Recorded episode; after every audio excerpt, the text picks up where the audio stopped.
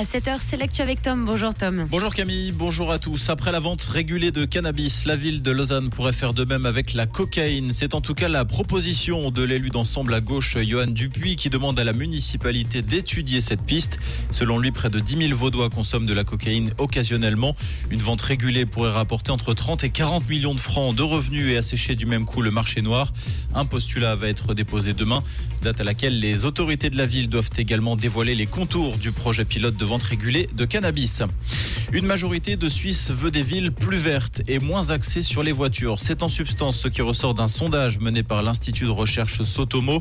Dans le détail, 6 personnes sur 10 souhaitent apaiser le trafic au moyen de zones sans voiture et de réduction de la vitesse. Le péage routier est en revanche rejeté par plus de la moitié des sondés. Les personnes interrogées disent vouloir plus de place pour les piétons, les cyclistes et la nature.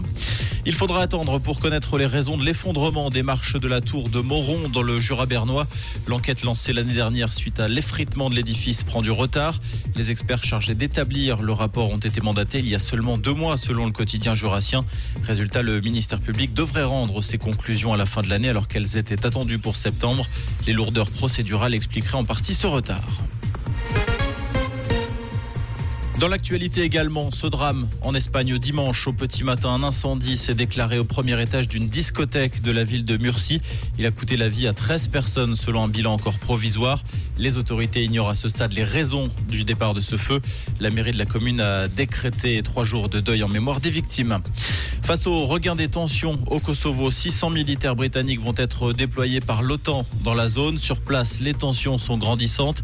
Un policier kosovar-albanais a été tué dimanche dernier dans une embuscade dans le nord du Kosovo. Une fusillade s'en est suivie opposant les forces spéciales de la police kosovare à un commando serbe lourdement armé.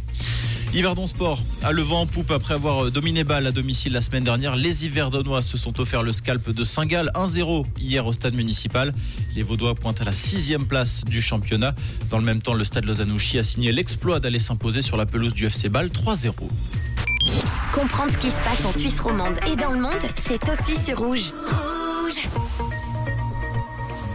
Côté ciel, ce lundi, on aura 2-3 nuages en début de journée avec des températures bien agréables pour ce mois d'octobre. 12 degrés à Estavayer et à Lully et 15 degrés en Vallée. Pour cet après-midi, bah là, vous pouvez ressortir les tenues du mois d'août avec un petit pantalon léger. Le ciel sera bien ensoleillé et dégagé et on aura 28 degrés pour ce début de semaine. Un bon lundi, la team.